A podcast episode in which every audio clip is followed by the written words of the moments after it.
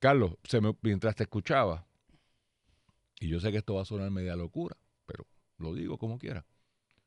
¿Y qué tal si nombramos un grupo de tres ciudadanos, tres, cuatro ciudadanos, que se, con instituciones que hagan las cosas rápidas, de diferentes partidos, de diferentes sectores, que autoricen o no autoricen estas transacciones? Porque ya que usted tiene prisa y va a dejar todo sin efecto, pues mire que tengo un escrutinio sencillo. Gente decente, en este país hay gente decente y gente decente que no sean eh, eh, marionetas del gobierno y se sienten allí y les trae, tipo la, la comisión esta que aprueba los anuncios. Sí, espérate. Yo sí creo, y lo que tú dices, hay espacio en la concepción de lo que yo dije cuando hablo Por eso, sector eh, es- que- de lo que, lo que sí yo no lo que sí yo no creo es que tú puedes eh, porque sería peor tener entonces tres o cuatro personas aprobando cada desembolso y cada salido. Yo creo que esas personas deben articular la, la, la- el- la- concepción general a, a base de lo que se hace el desembolso, pero que cada quien que para sa- sacar una botella de agua haya que ir a no, porque eso de la junta de, de subastas es bastante No, pero de acuerdo, de acuerdo, Carlos, pero, Pero, si- pero, pero la idea de que es la misma, es consono, ¿no? Es decir, que el gobierno que- integre a alguien que le valide, Que y le dé la fe al pueblo en lo que está pasando. Yo estoy de acuerdo, o sea, esa es la idea que estaba tirando. Segunda cosa, Luis, que yo creo que es importante, mira, aquí hay una serie de refugiados y personas que están viviendo fuera de sus hogares. Creo que es obvio que son dos categorías. Unos que han perdido sus hogares o están en tal grado del hogar que es inseguro que vuelvan, y otros que no lo han perdido, pero están temerosos en volver.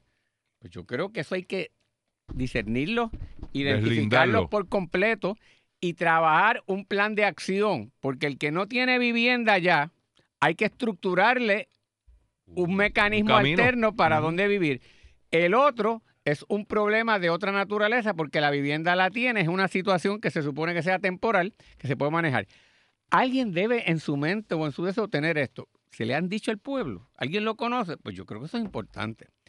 Dentro de la situación de los daños que ha habido, yo creo que es obvio que tú puedes deslindar la situación personal privada del ciudadano de la que experimentan los y las comerciantes. ¿Dónde está eso? Porque el plan de acción remedial y de recuperación no es igual. Y la ayuda que necesita un empresario para retornar a la normalidad es muy distinta a la de un ser humano. ¿Dónde demonio está eso? ¿Por qué yo lo tengo que decir en la radio? haciendo la misma salvedad Por- que por hiciste con los ciudadanos. Ajá. Hay comerciantes que habrán perdido Que todo, perdido, pero- excepto su espíritu empresarial, y otros que sencillamente pues tienen un issue, por ejemplo, los de Cabo Rojo, que están ready, willing and able, pero no llega nadie. ¿Cómo manejamos eso? eso. Piculín, que lo vi de Media Tour diciendo, mira, en la palguera no ha pasado nada, sí se mueve, tiembla, pero, pero pueden venir a comerse una pisita. Oye, Él no dijo eso, ¿verdad? Lo estoy diciendo yo. Pero eso, esa problemática Otra. es distinta es a la pizzería de Guánica, Pero que eso sencillamente no existe. ya dicho y articulado y, y- y no, y no en la mente de alguien. Ah, sí, eso está trabajando. Lo tendrás allí en tu mente, pájaro.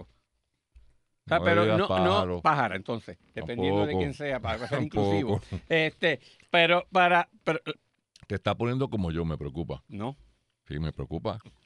que era importante que a nivel de Puerto Rico y de la gestión gubernamental ante lo que hemos estado viviendo, se vayan def- definiendo y publicitando, cosa que la gente vaya entendiendo.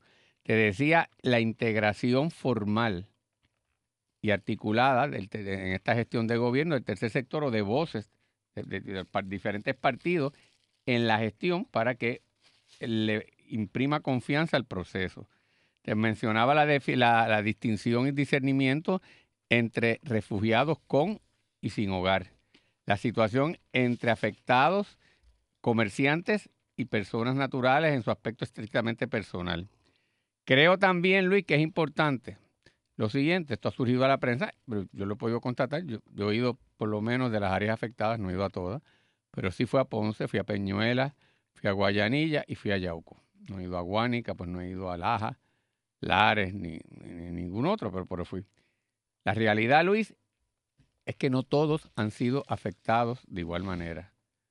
Hay unos que están relativamente bien, o- o comparándolo con los otros, en mejor situación. Eso es importante, porque yo creo que hay que aclarar que no toda la zona está en la misma situación, incluso para facilitar su recuperación. Más, un ejército cuando entra en una zona de ocupación ¿Dónde están los, los- va liberando ciertas áreas después que la- fáciles. la- la- las más fáciles, después que las verdad que las controla y, y se queda con las críticas. Pues el gobierno tiene que hacer lo mismo.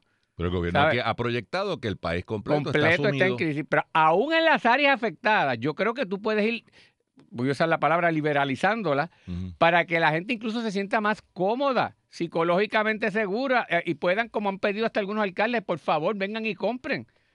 Nosotros fuimos, eh, el, el- el domingo me fui para allá, para Ponce, precisamente para tratar de, no solamente ver, sino ga- gastar algo por allí, Sí. mover la cosa.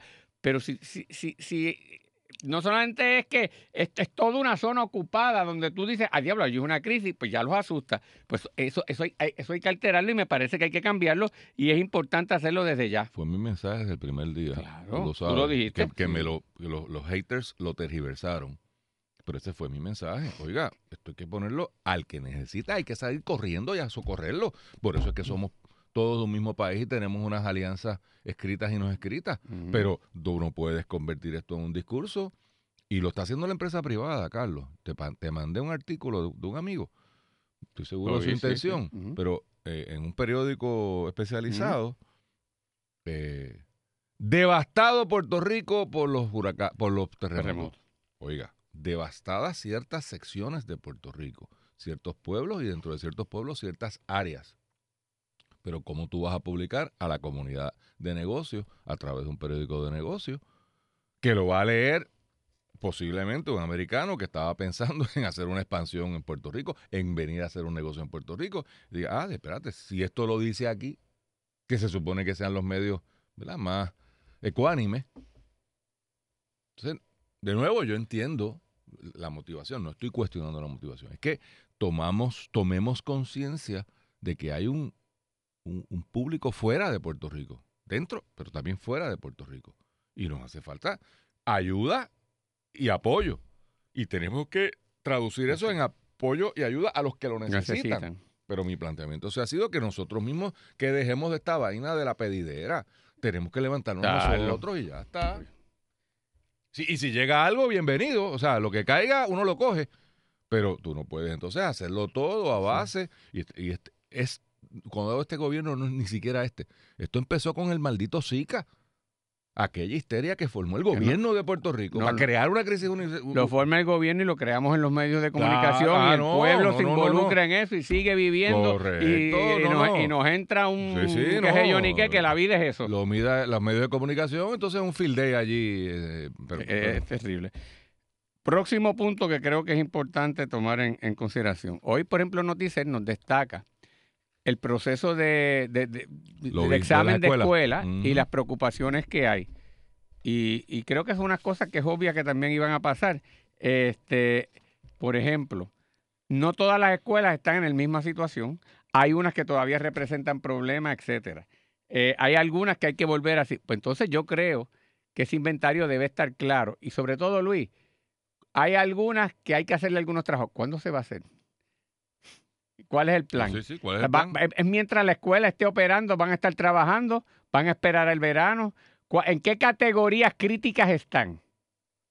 Pues, ¿Sabes? De nuevo, lo tendrán en papeles, pero me parece que nadie sabe esto, ¿verdad? Eh, eh, concreto. Y entonces, mientras eso es así, vas creando también eh, más miedo y temor entre la propia población y los padres y la comunidad. Me parece que eso es, pues, es importante aclarar. Otra cosa importante, Luis. Yo creo que, ¿sabe? Me parece que es obvio que el gobierno tiene que desarrollar en los Estados Unidos y no aisladamente, eh, es coherente con el sector privado y, con, y ahora voy con otro sector que voy a mencionar, una gestión en Estados Unidos de y en el mundo de cómo trabajamos esta, esta situación particular nuestra. Me explico. Ayer vi, y que oye, qué bueno que hay esa solidaridad, que Ricky Martin viene para acá para unirse a las protestas. Bueno, pero tiene un concierto. No sé si está aprovechando, no sé lo que Tan me está digo, diciendo, si está aprovechando la protesta para darle publicidad al concierto. No, no, no. Oye, No, pero no es que no te eso. entendí lo que me querías no, que decir. tiene un concierto aquí en Puerto Rico ya mismo en Ajá. febrero. O sea, que Pero posiblemente dijo venía- que se venía a unir a esto. Oye, fal- faltaba más. O sea, lo- lo- los artistas nuestros y los deportistas son parte de nuestra población y sienten y padecen igual y son portavoces de esto. Pero yo lo que creo que aquí, más que estar haciendo marchas y manifestaciones, esos artistas, lo que necesitamos precisamente es su poder de convocatoria internacional y nacional.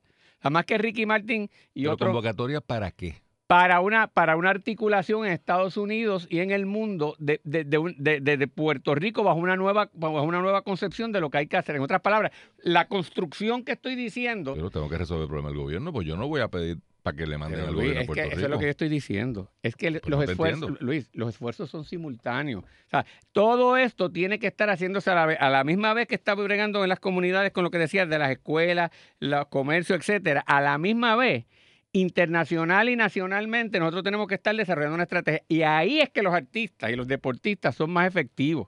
Y los, y- los quisiera ver más utilizados de manera más racional la disposición, el talento y el compromiso que tiene. Y eso yo creo que, hay que estar haciéndolo simultáneamente. Entonces, más que, surja espontáneamente, ¿verdad? Por, su buena voluntad, porque cada quien lo hace, que hay que hacerlo, ¿verdad? Pero hay que trabajar eso. De igual manera, eh, ¿cuál es el plan maestro de Puerto Rico luego de esto? ¿Sabes? Estas áreas ya no, no, no deben ser desarrolladas en el futuro porque son peligrosas. Esta es más segura. Esta aquí veo que hay más posibilidades eh, de explotación que otras. Estas rutas de comunicación. lo que no había antes que lo haga ahora. Claro, pero es que, es es que si tú no empiezas a, tra- a poner gente a pensar desde ya, pues, eh, lo que estoy diciendo, esto es lo, son las cosas que como país, como sociedad, en un momento determinado, difícil, hay que estar trabajando. Y las tienes que estar haciendo desde ya. Es decir, no son aisladas y hay gente de más capacitada, comprometida, entusiasta, dispuesta a hacerlo, pero lo tenemos que ir trabajando. Y, probablemente lo vamos a tener que estar haciendo sin el, propio gobierno por, las dificultades que hay. Pero el propio gobierno debería simplemente fomentar que todo esto está ocurriendo. Y pues simplemente lo- lo quería traer a la discusión, porque me parece, Luis, que todos los días, pues quedándonos diciendo que allí tembló la tierra otra vez y que allí la gente está tensa y que pues los refugiados no le llegan y que, y que Wanda Vázquez es un incompetente y que pues sí, pues, y eso, pero hay, hay- que ir más allá, hay que, ¿verdad? Eh, pues parece que para superar esto, hacer las cosas que hay que hacer para superarlo y no lo, y desafortunadamente pues no lo, no lo estoy viendo. Hoy es obligatorio escuchar a Jay Fonseca. Acaba de Jay Fonseca publicar hace como 15 minutos en la cosa esta de las redes sociales. Otra metida de pata de la GOBE. Óyete esto, yo no lo sabía, así que lo comparto con todos ustedes. Nombró de jefe de manejo de emergencia al general Reyes y bajo él a Nino Correa. Pero el general Reyes, por ley federal, no puede tener dicha posición a la vez que dirige la Guardia Nacional. Le dijo Reyes a Julio Rivera Saniel que él no puede asumir el cargo al que la gobernadora lo designó. Una palabra que no puedo leer. Nombran gente sin siquiera preguntarle o verificar nada. Porque la- si alguien tenía duda de la Pero improvisación, Pues eso es una improvisación y una estrategia mediática de, de publicidad y no una articulación de política pública. Eso es todo. Pues, es eso, pero, pero hay, que, hay que denunciarlo porque no, no, pero no que muy locura. bien, No, pero sé, es que, pues qué, O sea, that's it. ¿Cómo es posible Así andamos. que, que- que la gobernadora de este país se mande, diga una cosa y ni siquiera le preguntó al designado? Porque yo estoy seguro, y te, digo una cosa, este señor eh, Reyes me impresiona positivamente. De hecho, aquí celebramos su, su, su designación. Me parece una persona seria responsable, no el mequetrefe que tenía eh, Ricardo Rosselló allí, que fue el que hundió a este país por su falta de conocimiento sobre la agencia que dirige y sobre el funcionamiento del ejército. Y esto me lo dijo a mí, un militar de alto rango que tuve el, el privilegio de entrevistar. Y me lo dijo fuera de récord. Mire lo que pasa, es que aquí ustedes no saben lo que están haciendo. Y yo no vengo aquí a, a- yo no vengo a ser el gobernador militar, yo vengo a que me den instrucciones. Entonces, este señor sabe lo que tiene entre manos. Pues esto me dice a mí que sencillamente nadie fue a donde Mr. Reyes a decirle, mira, caramba, estamos tan contentos contigo que te vamos a nombrar para esto. Porque estoy seguro que Mr. Reyes, si hubiese dicho, para, para, para, para, para, pero tú quieres que yo renuncie a mi comisión federal. Porque mientras tenga esta cosa, no puedo ocupar ese puesto. Y se hubiera quedado ahí la cosa, me imagino yo. A menos que ahora sea la pretensión de la gobernadora sacarlo de la Guardia Nacional para meterlo en, en manejo de emergencia. Yo creo que es Yo que, pienso que no, no, no eso es lo que tú es dices. la improvisación absoluta. Es De- la- tal es- vez de la mejor buena intención, sin duda, pero, Bueno, pero, pero, como tú dices, tú, lo primero que tengo que decir, Luis, ¿esto qué te parece? Y, tú le, y, y- y él le va a decir, mire, es que no puedo No, mientras esté en esta o sea, posición. tú pensarías que eso, eso es lo que hubiera pasado, claro. ¿no? Pero, mijo, es que, ¿qué podemos hacer? Mira, eh, que era el otro que te quería mencionar. Ah, que hay- en las protestas de allí, lo tengo que enfatizar, siguen diciendo que Wanda renuncie. Oiga, estén conscientes que si Wanda renuncia, es Gobernadora Longo, vamos a es. Denise Longo, Vamos la secretaria de Justicia, vamos a practicarlo. Sí. Gobernadora Longo. gobernadora Longo. Vamos a practicarlo para que la gente O lo sea, una persona, oye, que tendrá sus méritos, pero ciertamente Después me explicas cuáles, pero sí. Bueno, pero, pero, o sea, lo que quiero decir es, tendría que entrar de la nada a familiarizarse con una estructura gubernamental que desconoce y que apenas en su puesto de secretario de justicia no lleva ni unos meses. Es con Wanda Vázquez, que lleva años en las estructuras gubernamentales, desde, como, ¿verdad? En la oficina de Procuradora Mujer y ciertamente en justicia. Y el, proceso ha sido complejo. Imagínese esto. Y en la alternativa, y con eso yo no tendría problema, pero sí sé que hay, hay varias personas que pueden tener problemas. Si llegaran a confirmar a Elmer Román, le pregunto a los comefuegos que están allí, ¿usted quiere un militar? ¿Usted quiere un militar de gobernador? Yo no tengo problema.